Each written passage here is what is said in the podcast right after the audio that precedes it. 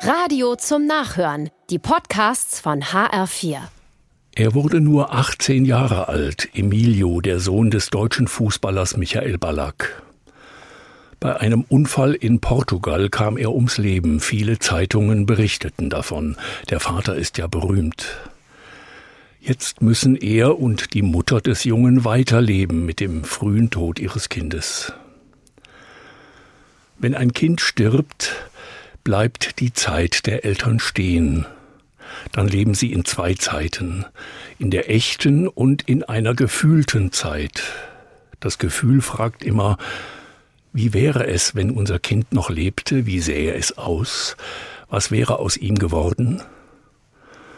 Darüber kommt man nie hinweg, wenn Kinder sterben, auch nicht, wenn Erwachsene früh sterben. Das fühlt sich an wie gegen die Natur. Und die Zeit heilt eben keine Wunden, auch wenn das oft behauptet wird. Zeit überdeckt Wunden. Aber sie reißen doch immer wieder auf. Bei Eltern manchmal, wenn sie älter werden und ihnen ihr Kind immer mehr fehlt. Es gibt keinen Trost erst einmal.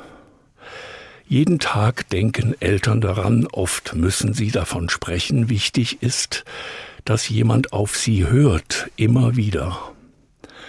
Das wird oft der einzige Trost, dass jemand die Trauer spürt und teilt, diese dunkle Stelle im Leben, die immer bleibt. Wer darüber sprechen und weinen kann, denen wird oft etwas leichter ums Herz.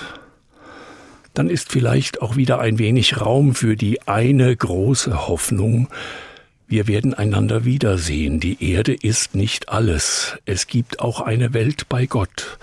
In der muss niemand leiden. Denn Gott selbst wird dort alle Tränen von unseren Augen abwischen. Für immer.